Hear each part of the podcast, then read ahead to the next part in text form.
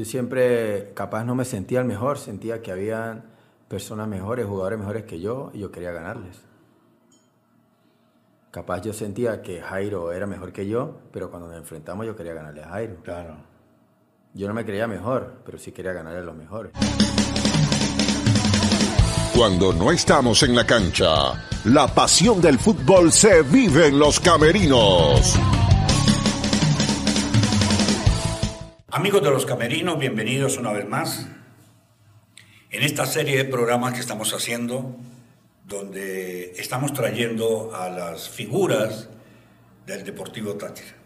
Hoy tenemos nada más y nada menos que a una de ellas que como futbolista tenía doble compromiso, triple compromiso. Primero era el nieto del fundador, segundo hijo de un gran jugador que perteneció también al Deportivo Táchira como Fernando Pérez. Fernando Pérez y, tercero como jugador de fútbol. Eh, es el único jugador del, Estado Táchira que tenía esa obligación, primero por el abuelo, Gaetano, segundo por el padre, tercero como él. Es Edgar Fernando Peregrino. Así es. Nacido el 16 de febrero del 82, tiene actualmente 41 años, eh, nació en San Cristóbal, Estado Táchira, 565 goles, del flaco participó en las eliminatorias del 2014 y también en seis partidos amistosos con la selección nacional. Campeón con Táchira en el 2007-2008, también en el 2010-2011, campeón con Lara en el 2011-12 y con el Deportivo Táchira nuevamente en el 2021. Eh, Copa Venezuela con La Guaira en el 2015, embajador de la Liga Fútbol y también es apodado como el flaco o todo el mundo, yo no sé por qué, Edgar Fernando Pérez Greco, o sea, no, no le dejan nada de misterio. Bienvenido. Un abrazo, Jairo, nenita, de verdad, gracias por la oportunidad y nada, gracias por, la introducción, por las palabras y, y, nada, bueno, flaco porque de verdad era flaco. ya no diga, ya me he repuesto. un, poquito ya repuesto, como usted dice, pero de verdad, gracias por la introducción. Eh, sí tenía un peso que, como tú lo dijiste, Jairo, mi abuelo, mi papá, pero creo que, que, cuando fui creciendo, jugando, no lo sentí así, lo disfruté bastante, tuve el apoyo y bueno, después se dieron grandes momentos en, el, en mi carrera y sobre todo en el Deportivo Tachi. ¿Qué hace, ¿Qué hace Edgar cuando no está metido en el fútbol? ¿Cómo es Edgar Fernando Pérez? El día a día sin, sin la pelota, sin el fútbol. No, soy muy familiar, tengo tres, tres hijos y bueno, eh, siempre hay que estar con ellos, pendientes, te lleva tiempo, el colegio, las actividades. Eh, por ejemplo, los días de descanso siempre los dedico totalmente a ellos, voy a verlos entrenar, eh, estoy con ellos en el día a día, entonces eh, me mantengo ocupado los días que no, que, no, que no entreno, que no estoy en el trabajo. ¿Siente Edgar que ha cambiado su ritmo de vida a pesar de que siempre ha dicho que él es muy familiar, que dedica pues lo que puede a su familia, pero ha cambiado su estilo de vida, su ritmo, porque es que ahora actualmente forma parte del cuerpo técnico del Deportivo Táchira con Eduardo Zaragó. Eh, de cuando era jugador y ahora como cuerpo técnico. Sí, te cambia todo, todo te cambia. Eh, desde el descanso hasta no poder dormir, hasta capaz terminar una sesión de entrenamiento y antes de jugador tú te ibas a tu casa, descansabas, dormías, hoy no, tienes que quedar después del entrenamiento para, para planificar para planificar, para ver qué pasó, ver videos, y bueno, todo ese tipo de cosas que, que bueno, que como jugador eran impensables hacer. terminabas el entrenamiento, quedabas media hora y te ibas a tu casa, hacías siesta. Eh, sí, claro. ¿Se siente más presión ahora que está de este lado? ¿O antes porque era protagonista desde otra perspectiva? No, la presión siempre va a estar. Capaz de jugador, eh, yo siempre he dicho que los futbolistas son los protagonistas, sin duda alguna. Estar ahí adentro te llena de mucha responsabilidad, tienes que dar lo mejor más en este equipo. Este es un equipo que te obliga a estar bien de lunes a lunes. Tú no puedes decir, no, el miércoles no, porque no, si no estás bien el miércoles, el domingo te pasa factura o no juegas. Entonces, es un equipo que, que te lleva a estar bien eh, mentalmente, físicamente, y bueno, eh, ya de este lado, a veces ni entrenas. Eh, todo el tiempo en una computadora, planificando, graficando colaborando al profe en lo que él pida y bueno, te cambia todo, pero me gusta, me apasiona y, y lo siento así, pues me gusta lo que estoy haciendo. ¿Se siente técnico de Táchira? No, en el técnico es el profesor Eduardo. No, no, pero en el futuro. Sí, sí, sin duda alguna, claro. Yo cuando dejé de jugar... Usted sabe que para allá va, ¿no? Sí, bueno, eh, no, sé, no sé dónde comenzaré. Diga, me preparo es- para eso, me preparo para No eso. sé dónde comenzaré, no sé dónde comenzaré, pero sí, sí, bueno, sí me, me preparé para eso, me estoy preparando para eso. Cuando dejé de jugar tenía algo bien claro, que era, quería ser entrenador de fútbol y bueno, fui y me preparé, salí a algunos países, a algunos lugares y, y nada, como le dije, lo dije anteriormente, me apasiona, me gusta, me encanta y, y nada, esperando poco a poco que se den las cosas. Sus hijos, de los tres hijos que tiene, me dicen que hay uno que pinta. ¿Cuál es el que pinta? No, bueno, Francesco está en la sub-16 de- del Deportivo Táchira, ahí está. Eh, es un- una edad donde todavía, eh, ¿cómo le, cómo le explicara? Está en pleno desarrollo, algunos se han desarrollado, otros no, hay mucha diferencia en cuanto a fuerzas, y bueno, pero Francesco técnicamente es muy bueno, eh, lo apoyo siempre, lo disfruto, lo veo, no es que yo tenga una obsesión porque, porque sea profesional, no, no, no. Lo que quiero es verlo disfrutar como lo hacía mi abuelo conmigo, como lo hacía mi familia conmigo, mi tío, mi papá, mis abuelos, ellos iban y me disfrutaban y nunca sentí ningún tipo de presión y yo lo hago con ellos, los disfruto y bueno, apoyarlos en todo. Después están eh, Mateo y, y Piero, eh, que están en la escuelita ahí de la Juventus en La Salle, eso sí. Esa la dirige y está Fernando ahí. Está mi papá y está mi hermano, mi hermano es el coordinador y mi papá es el entrenador de la, de la sub-17 y sub-19. ¿Le han hablado de, de Fernando La Perica? ¿Le han, le han dicho cómo era su papá como jugador? Sí, sí, sí, claro, mi abuelo me Oh, contaba, mi tío, eh, mi familia me contaba, tenía mucha calidad. Mucha calidad. No logré verlo, pero bueno, eh, me contaban que, y bueno, con los profesionales que uno ha podido compartir, me cuentan la calidad que tenía mi papá. Greco, eh, sabe que yo hace un tiempo, eh, hablando con un director técnico de usted, previo a una entrevista que le hicimos hace un tiempito, recuerda, pero fue también para en los camerinos, pero estábamos trabajando con otros personajes. Eh, me, me dijo algo que me llamó mucho la atención y se me quedó grabado. Me dijo, Edgar Fernando Pérez Greco es un jugador diferente, porque es un jugador muy inteligente. Usted le dice, vaya, haga esto así, así, así, y él va y lo desarrolla así. Y hay muy pocos jugadores que tienen esa habilidad. Ahora es algo nato, fue la experiencia, quizás se le hace fácil porque son dones que Dios le da, como decir Messi, Cristiano. Eh, Edgar Fernando Pérez Greco es un hombre que ve el fútbol muy bien y lo entiende muy bien, dicho por gente que lo dirigió. Sí, bueno, eh, siento que hay que, cuando uno está dentro del campo hay que saber entender el Exacto. rol y saber entender el fútbol. Una cosa es jugar fútbol y otra cosa es saber jugarlo. Y capaz saber jugarlo no es siempre tener la pelota. Yo puedo jugar bien sin la pelota. Claro. Entonces yo trataba de entender el rol en el que estaba. Yo en toda mi carrera me faltó jugar fue de central. Eso le iba a decir. Porque Diferentes roles tuvo. Jugué de carrilero, una vez jugué de lateral con el profe Sachi, una expulsión, me tocó estar ahí, jugué de volante 5, jugué de volante 8, jugué de extremo, Cinco jugué de bien. 9 delantero, de 5 jugué muy bien, entonces sabía interpretar el rol en el que estaba. Eh, y bueno, siento que, que mi toma de decisión era muy buena, siento que, que mi toma de decisión era bastante buena y eso hoy en el fútbol es casi lo primordial. Si no tienes toma de decisión, es muy difícil poder, poder resaltar o poder darle un buen juego al equipo. Entonces siento que, bueno, que ahí me sentía bien y después tenía un gran grupo de jugadores que, que confiaban en mí, que me apoyaban, que creían en mí en cualquier posición que estuviese. Y bueno, me sentía un líder, pero un líder a través del ejemplo.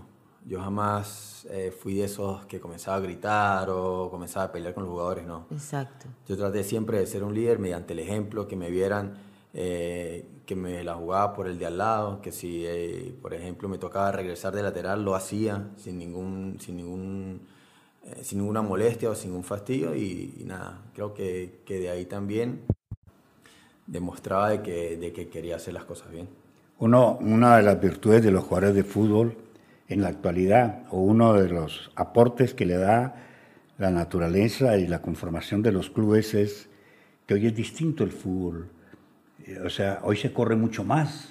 Eh, los equipos le dan mejor atención a los futbolistas, les dan desayuno, tienen médicos, tienen fisios, tienen de todo, y el jugador rinde un poco más que antes, o sea, y está más comprometido. ¿En su época era así o uno desde la tribuna veía otra cosa? No, el fútbol ha evolucionado, sin duda alguna, sobre todo sobre en la ciencia, ha evolucionado mucho. Después dentro, dentro de la cancha es lo mismo. La tecnología. Claro, y han cambiado las reglas, eh, muchas reglas que han cambiado, que le han dado mucho más dinámica al, al fútbol. Pero siento que hoy en día sí, sí, hay muchas, muchas cosas. Yo a veces hablo con, con compañeros y yo le, no le dice que si uno tuviese la mentalidad de hoy en día, hace 20 años, estuviese jugando en el Real Madrid. Claro. Pasa igual con, con cualquier tipo de trabajo, con el tipo de persona. La experiencia te va llevando muchas cosas. Ya cuando, cuando termina de jugar, dices, Uy, si yo hubiese tenido este pensamiento, mm. este tipo de experiencia hace 15 años, no estuviese jugando en Venezuela. Pero bueno, es parte del proceso, es parte de la vida. Y, nada, me siento muy satisfecho por, por lo hecho. Ahora, haciendo ese tipo de, de reflexiones de si hubiese hecho, si hubiese... ¿Qué le faltó a Edgar Fernando Pérez Greco hacer con Táchira? ¿O hacer en su vida como futbolista? ¿O qué le faltó? ¿Qué consideras que le faltó? A ver, eh, con Táchira yo jamás imaginé hacer todo lo que, lo lo que pude haber logrado. No sé si mucho o poco, pero jamás lo imaginé. Después sí creo que me faltó salir a jugar al exterior. Eh, en el tiempo donde pude estar mis mejores momentos, que fue el 2010, 2010 2008 cuando llegó Carlito, ya el 2013, 2014, eh, el futbolista venezolano no era tan valorado en el exterior. Yo siento que sabía cuando estaba en la selección que, con el profe Farías me llevó, pude estar en, el premundial de, de Brasil 2014 llegaban equipos, pero bueno, eh, sentía que no eran equipos donde yo capaz iba a poder seguir creciendo y preferí quedarme acá en, Venezuela, pero siento que me faltó dar ese paso al exterior y, bueno, no se dio, pero me quedó ese A lo mejor como técnico ahora. Sí, claro, uno siempre ah, piensa en grande, claro. ¿Tú sabes, que, tú sabes que los tachirenses triunfadores, que son muchos, eh, lo que está diciendo usted, Edgar, lo vivió también William Méndez. William Méndez vino Nacional por él, no se quiso ir, o sea, estaban aferrados a su equipo. Usted estuvo de, infantil en Italia, en, el Milan fue? No, en el Torino. En el Torino, en el Torino. Una pasantía, sí. Una pasantía. ¿Le quedó algo de allá? Sí, sin duda alguna. Porque tú cuando estás aquí, por ejemplo, crees que estás súper bien, pero cuando llegas allá, sabes que eres normal. Es otro nivel. y esa es la diferencia que pasa ahí también hoy en día. Eh, capaz tú crees una cosa, pero cuando llegas a la realidad, dices, como, mi, como, como mi persona o yo como jugador, hay mil. ¿Me entiendes? Entonces te obliga a dar más. Te obliga a estar mejor. Te obliga a, saber de que, bueno, de que no es fácil, de que tienes que dar el más, que dar el máximo, no alcanza con los que están dando. Entonces, todo eso te, te, te ayuda muchísimo. ¿Sabe que Edgar Fernando Pérez Greco quería ser comunicador social? De hecho, Habla bien. Él presentó, quedó pero...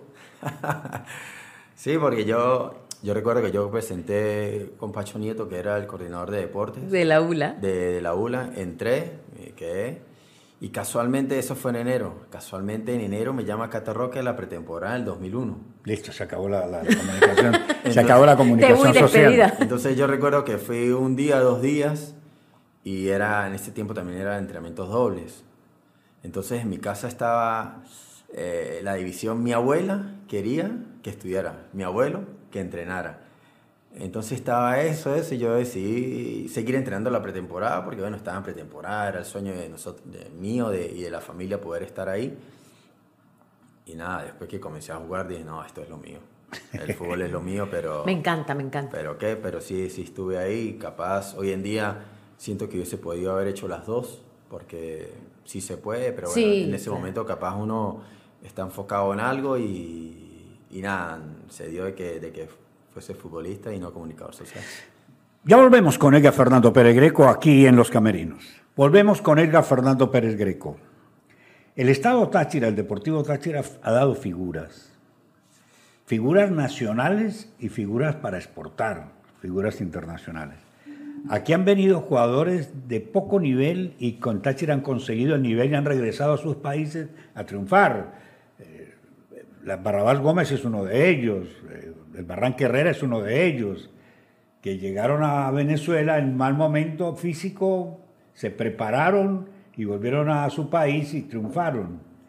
Ella, Fernando Pérez Greco, siempre fue un triunfador. Siempre tuviste en la mente. ¿Por qué no se, Yo, por ejemplo, como comentarista, siempre dije: tengo que ser el mejor. No lo he logrado, pero estoy en eso. Pero uno dice: bueno, tengo que ser el mejor.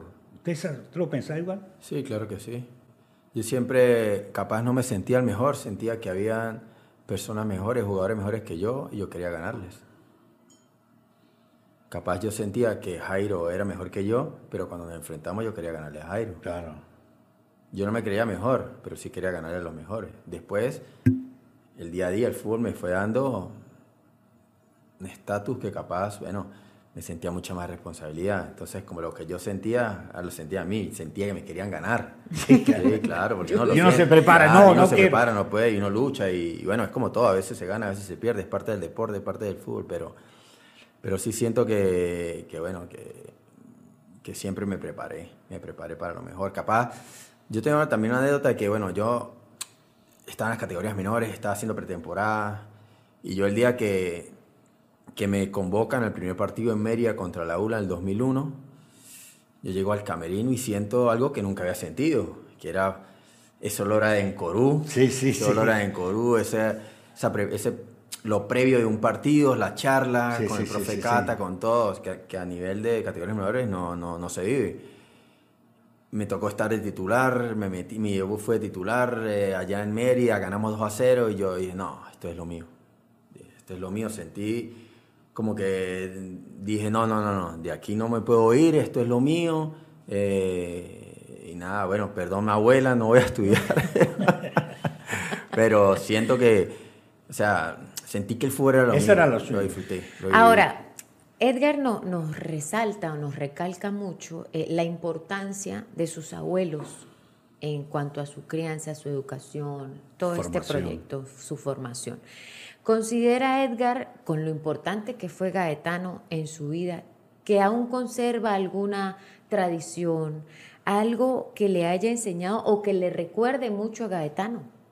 Sí, sin duda alguna, muchas cosas desde lo familiar, desde las comidas. Exacto. Desde siempre llevar el pan. Mi abuelo llevaba el pan todos los mediodías, llegaba con un pan. Por ser italiano siempre se comía con pan, entonces siempre está esa costumbre, nos quedó.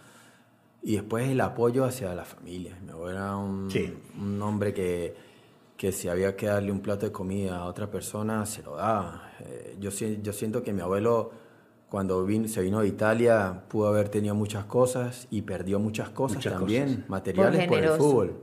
Y yo nunca, nunca lo vi a él quejarse o diciéndome me arrepiento de esto. Jamás, jamás.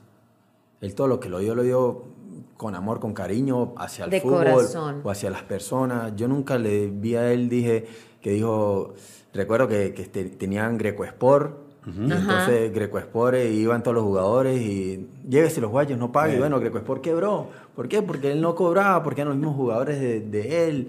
El taller eh, Torino. que eso le pasó a muchos. Torino, todo eso. Entonces nunca lo vi quejarse, nunca lo vi que, que él se arrepintiera de algo. Y su abuela era igual. Cuando la formación de este equipo, cuando se empezaron a dar los primeros pasos para conformar hoy el glorioso Deportivo yo pertenecía a ese equipo. Una vez nos, concentraron en la Guacara, en una casa que queda en una esquina. ¿Sabe quiénes cocinaban? Su abuela y la esposa de Lino Mulasi. Era la que nos hacían la comida, previo al partido. O sea que no solamente Gaetano fue importante en la conformación, en la formación. Bueno, el, Carnevali. disculpe, Jairo, pero detrás de un gran hombre. Hay una gran mujer. Lino Mulasi, Carnevali, Don Gregorio, Alfonso López, eh, todas esas figuras, esos figurones, esos grandes hombres. Pero al lado de ellos siempre. O sea, la mejor pasta la hacía su abuela. Sí, sí, sin duda. Y, y ese era el almuerzo que nos daban a nosotros. Y el desayuno, en fin. Era. Ella siempre estuvo al lado de él. Sí, sin duda alguna, el amor entre ellos era muy, muy grande y el apoyo entre ellos hasta, hasta el último día que, que bueno, que, que, estuvieron juntos. Yo nunca he visto tanto amor entre, entre una pareja. Eh, todos los días se abrazaban, todos los días se daban cariño. Y bueno, todo eso queda para Claro. nosotros también en la familia. Y mi Parte de la abuela, formación. mi abuela fue parte también. Estuvo mi abuelo, estuvieron todos y ella detrás de ellos. Detrás detrás- de- Y siempre escuché todas esas anécdotas y recordaré, yo estaré muy, muy agradecido, los amo, los amaré siempre a mi abuelo, porque bueno, eh, me guiaron, estuvieron conmigo siempre, me apoyaron en los momentos capaz difíciles míos, estuvieron ahí. Yo recuerdo que cuando capaz no me salían las cosas en un partido o algo, me iba a la casa y me acostaba era con mi abuela. Y decía, no, me fue terrible. Que se un- borre rápido ese día de mi mente. Te borra y te habla y bueno, capaz te cambia la conversación, te da un abrazo y bueno, se te, te haga calmar un poco y bueno, el otro día para adelante, como decimos nosotros, pero parte fundamental. Volviendo a la parte culinaria eh, de los italianos, pues obviamente, como decía Edgar, es muy característica la pasta, el pan, todas estas El tradiciones, el El vino. vino, sí. Ajá. ¿Cuál es el plato favorito de Edgar? Porque obviamente sabemos que se va a inclinar por la pasta, por las tradiciones y, y sus raíces, ¿sí? Pero hay muchos tipos de pasta. Cocinas. Sí, yo cocino y ¿Bien o mal? Mm, Me defiendo, pero yo siento que, básico. que en, la, en la pandemia aprendí aún mucho más. La pandemia había mucho tiempo libre. A veces, bueno, ca- capaz nos pasó a todos. Había momentos que estabas desesperado en la casa, no sabes, podía salir. nada. Entonces, eh, comencé a preguntar, todo eso mis abuelos estaban vivos, qué, qué hacía, qué no hacía, buscar por internet. Y bueno, fue un poco especializándome más en las pastas y mi, mi plato preferido es un plato de pasta. Yo, prefiero, yo puedo comer pasta todos los días que no me aburre. Pasta Qué con bien. salsa roja. Sí, claro. O sea, no, o sea, que yo puedo comer, y los hijos míos también les gusta mucho la Sí. pasta, sí. Porque en la casa se comía todos los días pasta. Yo recuerdo que, que era un horario, en, en mi casa era un horario. Los lunes y los miércoles era sopa. ¿Por qué? Porque mi abuela, pues, Ajá. andina, andina le Claro. gustaba su sopa. Y el resto era todos los días pasta. mi abuelo, yo creo que mi abuelo no quería que llegaran ni lunes ni miércoles, porque... Ay, mañana la sopa. Pero, pero sí, sí, una, una buena pasta o, o no buena No, pizza. pero que usted fue también bendecido porque con ese metabolismo, comiendo yo pasta todos los días, ¿sabe qué? Sí, sí. No, bueno, fuimos una familia siempre que fue... Activa. Así flaca también. eh, y después un buen pedazo de pizza. Creo que la pasta y la pizza son mis comidas favoritas. Que sí. ¿Hace? ¿Hace pizza usted? No, no, ¿No? hasta allá no llego, hasta allá no llego, No, no. pero... Ah, hace pasta. Sí, claro. Hoy en día venden algunas, algunas masas hechas y bueno, Sí. ahí uno la, la termina de hacer, pero hacerla como tal de, de la masa no. Pero la pasta sí, la pasta sí, al dente, con buen queso, sí, sí. Por supuesto. Por supuesto. A mí me fascina la pasta. Sí, sí. Y después el pan, después con la salsa que queda. Y no dejamos en nada. Es, es, es acompañado con un vino, si ser claro, posible, o un vino. refresco, lo que sea, pero, pero es que el italiano tiene una forma muy particular, muy peculiar de comer, de la comida. Él se enfrasca en su pasta. Sí, sí, sí. La pasta para el italiano es la vida. Nosotros, por ejemplo, la arepa. La arepa, Exacto. O sea, Por ejemplo, en la casa mía muy poco se come arepa, ¿Ve? por la costumbre. La costumbre, claro. Eh, y los, los chamos míos, mi esposa capaz un día va a hacer y bueno, una arepita, que no sea tan seguido. Sí, somos más, somos más de, de pan. Imagínese esto, puedo comer pasta todos los días, pero arepa no. Una Arepa cosa no. loca. ¿Qué otro plato le gusta? Si, por ejemplo, Por ejemplo, me gusta una, una buena carne, una buena buena parrilla. ¿hace Eh, parrillas? Sí, me gusta, me gusta. ¿Sí? Sí, sí. Con chinchulín, con... Sí, con, con Todo, chinchurri, todo. un chorizo, carne, unas costillas. Claro, claro. Sí, sí. Como debe ser Sí, una sí. Me- ¿Eres me a- dado a llevar amigos a la casa? Muy poco. Eso es muy Eh, Creo que el fútbol me dio amigos, pero bueno, muy pocos. Eh, soy muy, eso sí, soy muy reservado, muy, muy familiar, capaz de ser tan familiar, me llevó a tener muy poca vida social. Tengo hoy, hoy tengo mucha más vida social que no tenía antes. ¿Va a rumbear? No, no, a rumbear no, pero por ejemplo, Salir ir- con puedo ir a comer. Exacto. Eh, por ejemplo, yo voy a comer con la familia y puedo pedir una cerveza. Claro. No hay ningún problema. Ningún problema. Antes no lo Antes no, ni salía a comer. Sí, sí, sí, sí, sí, sí. Antes ni salía a comer. Entonces, tengo mucho más vida social. eh, y nada, eh, sí te cambia bastante el rol este. Edgar, la afición. La afición, porque ahora lo vive también desde otra Sí, parte. esto, la afición en la carrera futbolística, ya hablando como jugador activo de Edgar Fernando Pérez Greco, ¿qué rol cumplió? Tomando en cuenta el cariño y el apoyo que siempre hubo hacia el flaco. Sí, sin duda alguna, yo estaré muy agradecido con la gente. Como les dije anteriormente, jamás imaginé tanto cariño, jamás, jamás. Y más con 39 años, que toda la gente lo que pide eso es, que un número, papito. toda la gente pide, no, que no juegue más, que no juegue más. no, no, eso es un y número. Y a pesar de eso, el cariño de la gente siempre lo va a reconocer. A mí, por ejemplo, esto estoy en la calle y que un niño, solamente un niño, me pida una foto, eso para mí ya es... sí, claro. Ya es lo máximo. O sea, quieres decir que, que dejaste algo que capaz, o que un niño te abrace y te diga que eres mi ídolo. O sea, cosas que jamás imaginé. Después, bueno, estamos en un, en un, en un equipo, en una ciudad, que las críticas son parte, son parte de, de la vida del fútbol. Estamos en un país, en un, en un equipo que, que hay que ganar sí o sí. Entonces yo aprendí a aceptar las críticas. Las aprendí a aceptar. Sí, pero hay críticas de críticas. Sí, sí, pero, pero las aprendí a aceptar también, o sea, Jairo. Las aprendí a aceptar. Que bueno, que hay unos que critican más, otros que critican menos, pero las aprendí a aceptar. Eso me, me, me llevó a madurar mucho, mucho. Eh, y nada, le daba de lunes a lunes, como dije, porque bueno, tenía cosas en mente que era quedar campeón en el equipo. Tú sabes que en el gol que le haces a Zamora, el 1 a 0, que al final sería el título y la estrella, quien corre a celebrarlo contigo es nada más y nada menos que Barranca Herrera. No sé si el que viene atrás es, es, Sebastián, el que viene también. Sí, creo que sí. Creo que es Sebastián el que viene contigo. Y uno se pone a ver, primero la jugada del gol con tanto defensor encima tuyo, uh -huh. sacas al arquero, alcanzas a puntearla cuando todo el mundo te acosaba. Es el cariño y la admiración que había de Barranca Herrera hacia ti y hacia los demás. O sea, fue su, ¿cuál fue su mejor amigo teniendo figuras como esas? No, no, bueno, hoy en día todavía me hablo con, con Sergio, muy frecuente. Sergio ahorita está asistente del profe Pinto y bueno, estamos siempre en contacto. Y siempre le, lo, lo, he dicho que yo he tenido dos grandes delanteros que he visto y, y, para mí han sido los dos mejores nueve que he visto, que son Sergio Herrera uh -huh. y son Rafael Castellín. Sí, claro. Yo tuve en Lara a, a Lara Rafael. Y, y, a Sergio pues acá en Táchira.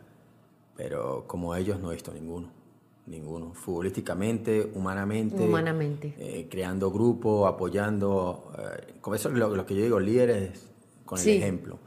Y hoy en día comparto uno que otro mensaje con Sergio, muy frecuente, y quedan, quedan jugadores que han venido para acá de muy gran nivel, Uf, de muy gran nivel, y bueno, uno siempre aprendió mucho de ellos. ¿Qué es lo más difícil? Lo más difícil de ser jugador. ¿Qué es lo más difícil? tener disciplina. Porque si no tienes disciplina, no triunfas. Eso es mentira. La disciplina mata el talento, 100% mm, lo tengo comprobado.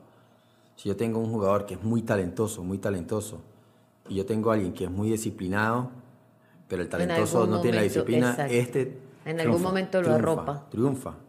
En cambio, si yo tengo talento y tengo disciplina, son los que van a Europa. Esa es la diferencia. ¿Extrañas, extrañas la, la, no, porque uno ve a 20 en adelante, se la pasa rumbeando. ¿Extraña no? ¿No Eh, haber tenido esa vida? No, no, para nada, para nada. No me, no me arrepiento de eso. Jamás tenía algo, tenía algo en mente que era ser futbolista profesional. No, es más hoy en día que tengo vida social, no, no me dan ganas de salir, de ir a una discoteca. Y su señora no se aburre por eso, ¿no? No, salimos y capaz ella ya, ya está, ya me conoce Ya, también. sí, ya sí, ya- sí, te adaptó. Sí, se acopla, Capaz claro. también ella es así. eh, capaz preferimos ir a comer con los niños hasta las 10, 11 de la noche, disfrutar, pero irnos a una discoteca, no, o sea, podemos ir, no hay ningún problema, pero no es, No es lo frecuentan, primordial, no es exacto, lo primordial. Eh, y nada, tenía, yo me recuerdo que yo dormía con, mi abuelo me regalaba los guayos y yo de 14, 15 años dormía con la- en la mesa de noche los guayos y yo dormía mirándolos así hasta que me daba sueño. O con la pelota jugaba, jugaba hasta las 11 que me daba sueño y... Siempre claro, en ese tiempo no había, no habían teléfonos, las redes sociales ni existían. Exacto. No había, no había nada, sino solamente... Pero usted igual estaba enfocado. Si hubiesen Sí, existido, ese era el objetivo. Estaba enfocado. ¿Cómo es eso de los interiores de Cristiano Ronaldo? Cuénteme rapidito. Esa es una historia en, en la burbuja, en la burbuja del 2020, cuando la pandemia, que hicimos la burbuja en, En Barinas. en Barinas, comenzó el torneo y, y a un grupo nos dio COVID. Y estuvimos dos fechas parados. Y yo volvimos a jugar y yo recuerdo que llevaba como cuatro o cinco goles, que no, cuatro o cinco partidos que no hacía goles y yo no hacía goles. Yo no hago goles y ya no hago goles. Y recuerdo que nos dieron un, nos dieron momento para, había un centro comercial al lado. Entonces nosotros fuimos y entramos, habíamos como cuatro o cinco jugadores. Entonces a preguntar, o sea, teníamos encerrados muchos Sí, días y mucho fuimos a preguntar y había unos interiores de CR7, decía CR7 el interior y yo... CR7 el interior, entonces yo los pregunté cuánto cuesta, no sé qué, tal, entonces como me, bonito. me los abrieron, yo, yo le pregunté, pero esto es original, decía yo, pero esto es original, sí, que no sé qué, De es CR7, Cúcuta. Y yo recuerdo que al otro día jugábamos, pero nosotros, yo me fui, yo me fui y, y nada, nos fuimos. Y yo recuerdo que, por ejemplo, jugábamos a las 5 de la tarde y nosotros almorzamos y yo, se me viene a la mente y yo, yo tengo que comprarme esos interiores a ver si hago gol. Y mando al utilero, le digo al utilero, hágame el favor y me trae, allá donde está, tal, hay unos interiores CR7, talla M y tal, tráigamelos. Me los puso, me los trajo. y- Marcó. Y, y hice gol. Yo sabía El poder de esos la historia interiores. tenía que terminar Ah, así. sí. Y él- me llegaron, yo me los puse para el juego y todo el mundo se reía porque yo tenía los interiores de CR7. Y Edgar modelando. Ah, yo- Por favor. Y cuando hago el gol, después esos interiores de CR7 no salieron más nunca. Esto me los ponía siempre. Y lo, se lo pone, to- se lo ponía. No, no, ya no. Ahora para Los tengo dirigir. guardados de recuerdo.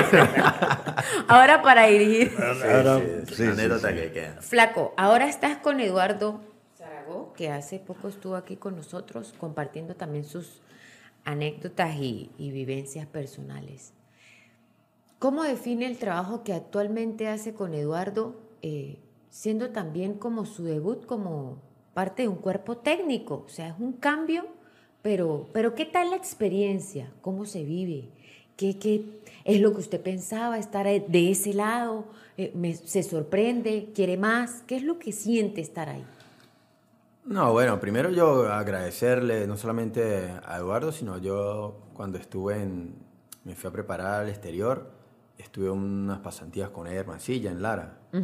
Estuve dos, tres meses en una institución que tenía muchos problemas. Y bueno, después no se dieron las cosas, yo regreso acá a Táchira y me llama el presidente Jorge Silva para que fuese entrenador de la sub-20, yo acepto. Y casualmente a la semana llega Eduardo. Eduardo me llama y me dice que, que quiere contar conmigo. El presidente también me dice que quiere que yo esté ahí. Bueno, eh, asumimos, eh, asumió él y bueno, me, me uno yo a, a su cuerpo técnico y, y sí, cambia todo. Cambia que cuidar todo. cada detalle. Sí. Que cuidar sí, cada- es La responsabilidad. Sí, sí, no solo él, y él, él es la cabeza del grupo, él es la cabeza de la idea, de, de su idea, y bueno, nosotros tenemos que estar detrás de eso. Todo lo, todo el detalle, todos los detalles que pida, todo lo que nos pida, eh, tratar de, de tenerlo todo a mano para facilitarle a él también el trabajo. Y, nada, pero me encanta, me gusta, o sea, Sí, esa es su vida. no, me gusta, me gusta. Y yo, cuando me, cuando me retiré, yo ya tenía planes, yo ya tenía objetivos, yo sabía que quería ir a prepararme, me, fui, me preparé. Eh, entonces, eh, me apasiona mucho el fútbol. Esto es pasión, esto no es más nada.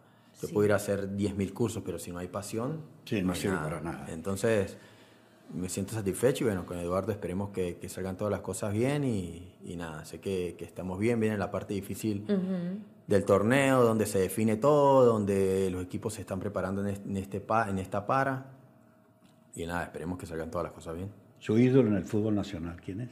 Mi ídolo en el fútbol nacional, yo creo que fue mi, mi papá o, o William Méndez, que lo escuché. Cuando yo capaz era niño, muy poco veía fútbol venezolano, casi no salía en televisión, veía mucho fútbol italiano, Mucho la italiano, RAI, sí, claro. Pero, por ejemplo, mi ídolo tuvo que haber sido mi papá. Sí, claro. Y William, Laureano, Carlitos. Uno escucha tantas cosas de ellos que, que bueno, que era una responsabilidad y uno lo, lo Y en el exterior, del exterior, ¿cuál es su figura? Mi ídolo siempre fue Alessandro Del Piero. Siempre lo ¿Del vi Piero? crecer. Sí, siempre lo vi crecer desde niño. En la Juventus, pues bueno, mi familia era... De la Juventus. De la Juventus, siempre lo vi, lo copiaba mucho, me gustaba como jugaba y bueno, siempre fue mi ídolo desde niño. Algo que haga ahora en su tiempo libre, eh, porque me imagino que sigue activo, algo debe realizar eh, de actividad física, entrena en el gimnasio, hace crossfit, corre, corre bici, no sé, eh, a qué se dedica cuando puede, ¿no? Porque también el, el, tiempo es muy limitado cuando hay doble entreno, la, la planificación, que me tengo que quedar, que tengo que analizar videos, que tengo... en lo que le queda de tiempo, ¿qué actividad física hace? Pues es que yo, yo aumenté de peso cuando dejé de jugar. Sí. Todo, dígame, sí, Gerson. No, por ejemplo, yo, yo, yo, pesaba con 7,2, terminé de jugar 7,2, 7,3 kilos. Y bueno, yo me agarré un año sabático, que fue, me fui a trabajar, no quería saber nada de entrenar, quería descansar el cuerpo que tenía, te consume mucho el fútbol. Y cuando vi, pesaba 7,8, 7,9, y yo, ¿de dónde? pero no se me ve. Claro, pero aquí qué pasó. Y, entonces yo, no, no puede, no puede ser. Entonces, recuerdo con el profe Franco, el preparador físico, me dice, flaco, vamos a meternos en crossfit. Yo le dije, sí, profe, a mí las pesas de, de, jugador, sí yo las hacía, pero no era mi, no era algo que, que, me gustaba tanto. Y vamos, entonces nos metimos a, a, a crossfit. En Ragnarok. Eh, ah, sí. Yo te tengo estudiado. Ah, bueno. entonces, entonces los primeros días no me gustó mucho.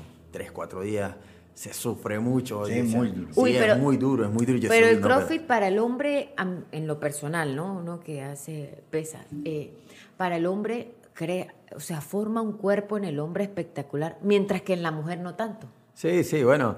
Este, pero usted siguió con el CrossFit. Sí, yo sí. hoy día sigo. Después le, agarré el gusto y me gusta. Me gusta, voy casi todos los días.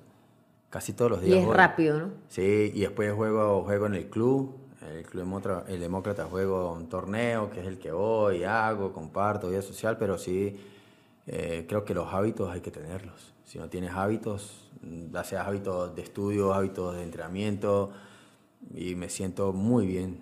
Hábitos positivos. Sí, sí, bueno. sí, muy bueno. Y hoy en día, pues bueno, no es que bajé el peso, pero sí me mantuve. Me alegra muchísimo. me veo muy bien, diga, me siento muy sí, bien. me siento Me alegra mucho que haya estado con nosotros. No, el placer es mío, de verdad. Y ¿Te gustó siempre, la, la, Sí, la siempre, siempre, estaré dispuesto a... a no, y ustedes, no las figuras tienen que prestarse para él. Sí, no solamente a ustedes, sino a cualquier persona que quiera compartir conmigo, hablar, no tengo ningún tipo de problema, ir a charlar, de de aprender también, porque uno mm, en el fútbol no hay dueños de la verdad. Eso es la mentira más grande que, que uno pueda tener, que yo, me, que yo soy el dueño de la verdad en el fútbol. No, eso no existe. Eso no existe. El fútbol es, por eso es tan hermoso, que, que, bueno, que nadie es dueño de la verdad, pero es una pasión tan grande que, que uno quiere día a día disfrutarlo y vivirlo. Gracias, Jairo. No, gracias a ustedes, Jairo, Nenite, un abrazo grande. Nos vamos de los camerinos con una gran figura que tuvimos hoy, que es Edgar Fernando Pérez Greco. Gracias.